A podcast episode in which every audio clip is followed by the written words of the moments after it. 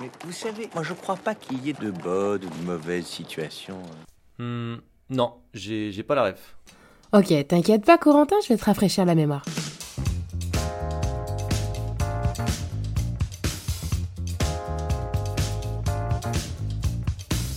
Cette réplique est prononcée par Edouard Baird, comédien au talent spécial de rendre passionnante et passionnée chacune de ses envolées lyriques. Il s'envole donc avec cette réplique dans le film Astérix et Obélix Mission Cléopâtre, sorti au cinéma le 30 janvier 2002, soit il y a 25 ans. C'est l'adaptation de la bande dessinée de notre petit Gaulois moustachu préféré, sorti en 1963, intitulée Astérix et Cléopâtre. L'album est adapté au cinéma par Alain Chabat, qui réunit dans ce film la crème de la crème des acteurs, comédiens, humoristes et autres guests célèbres de cette époque sur 1h47 de film. Edouard Baird y interprète l'inénarrable Otis, ami de Numéro bis, joué par Jamel Debbouze, l'architecte chargé de construire un palais sur ordre de Cléopâtre en seulement trois mois. Va, Numéro bis. Construis ce palais. Tu as trois mois. Trois mois, mais oui, trois mois, euh, euh, avec combien de temps de retard? Parce que trois mois, euh, en trois mois maximum, on peut, on peut avoir les plans, ça c'est bon, j'en fais mon affaire. Les fondations, il faut compter deux, trois mois. Trois fois quatre, neuf. Ça, ne, ne semble pas très faisable, madame. Numéro bis.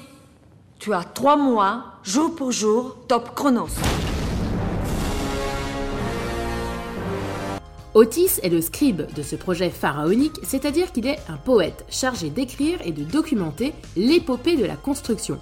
Lorsque son acolyte lui apprend le délai dont il dispose pour faire sortir ce projet du désert, c'est lui qui inspire à numéro 10 l'idée d'aller demander de l'aide aux Gaulois. On n'a pas le temps, Otis, on a trois mois pour terminer ce terrain. D'accord, on peut prendre combien de retard à trois semaines près? Rien, Otis. Pour réussir, faudrait qu'on ait des pouvoirs magiques, qu'on soit des, des mages, des, des dieux. Mais oui, exactement. Il nous faut des pouvoirs magiques. C'est ça. Je vois pas en quoi c'est une bonne nouvelle, mais c'est ça. La phrase de référence de notre épisode fait partie d'une très longue tirade devenue totalement culte dès la sortie du film et qui dure au total dans le montage officiel du film 55 secondes de monologue. Ça vous dit de l'entendre en entier? Imotez pas vous C'est une bonne situation, ça, Scribe?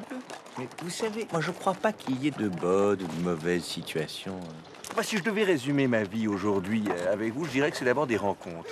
Euh, des gens qui m'ont tendu la main peut-être à un moment où je ne pouvais pas, où j'étais seul chez moi.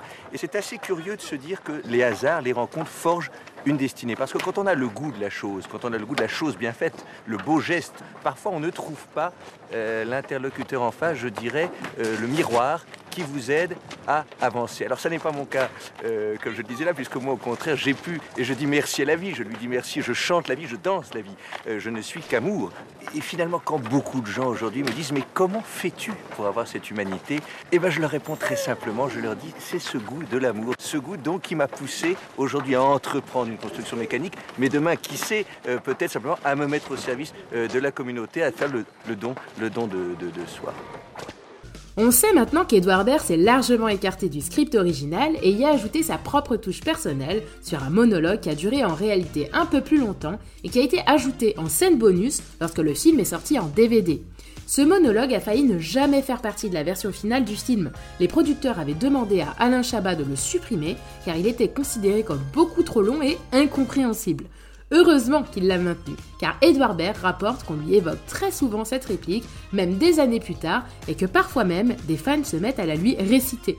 Dans le film, en plus de suivre l'avancée des travaux et du plan qu'ils pensent impossible avant l'arrivée de l'aide de leur irréductible allié et de leur fameuse potion magique en tant que scribe, le personnage d'Otis est aussi un inventeur très imaginatif puisqu'il dessine les plans d'une machine révolutionnaire chargée d'aider mécaniquement la montée des hommes en haut des pyramides. Son nom, Otis, est un jeu de mots en rapport avec la célèbre compagnie américaine d'ascenseurs Otis, créée en 1863. Numéro 1 mondial de l'ascenseur, Otis est la compagnie qui vous conduit tout en haut des plus célèbres bâtiments tels que la Tour Eiffel, la Tour Montparnasse, l'Empire State Building à New York, le Burj Khalifa à Dubaï ou peut-être même de votre propre bâtiment tous les jours. À la fin du film, au moment de la livraison du palais, on assiste à une scène extrêmement comique avec Monica Bellucci, Alain Chabat, Jamel Debbouze et Edouard Baird dans la cabine de cette nouvelle invention alors qu'ils la présentent à Jules César et Cléopâtre. On a droit à la petite musique d'ascenseur pour les accompagner et les petites sensations de première fois.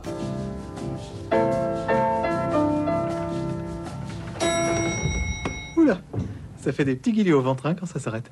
Le film a regroupé, comme on le sait, les plus célèbres acteurs et humoristes de l'époque, tels que Jamel Debbouze, Monica Bellucci, Christian Clavier, Gérard Depardieu, Claude Rich, Gérard Darmon, Isabelle Nanty, Jean Benguigui, Jean-Paul Rouve, Chantal Lobby, Noémie Lenoir, Marina Foïs ou encore Mathieu Kassovitz.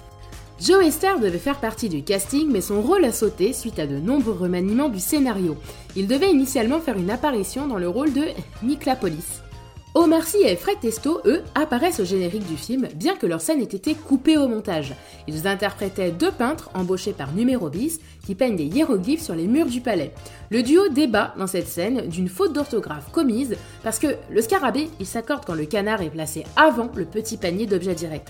Bah oui, et surprise, le film est ressorti sur grand écran cet été 2023 pour fêter les 25 ans de sa toute première sortie. Et cette scène a été ajoutée en bonus après générique. Alors si vous allez le voir en salle, restez bien jusqu'au bout.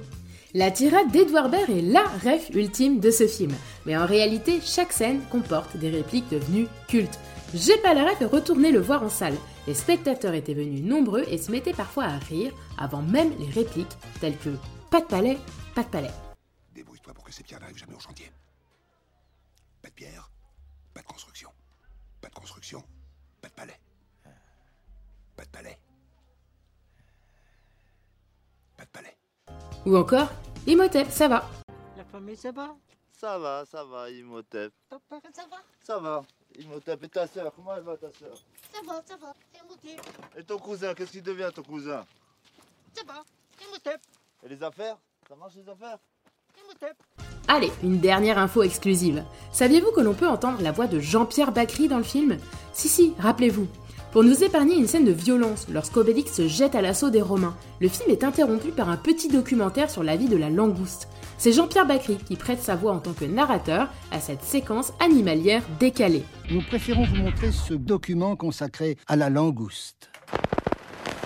Contrairement à une idée largement répandue, la langouste se nourrit exclusivement de fruits de mer. Ce qui ne l'empêche pas de rester très humaine. Ah, mais oui, je me rappelle. C'est ça, maintenant tu l'as. Merci à tous d'avoir écouté cet épisode de J'ai pas la ref. On se retrouve très vite pour une nouvelle ref. Bisous bisous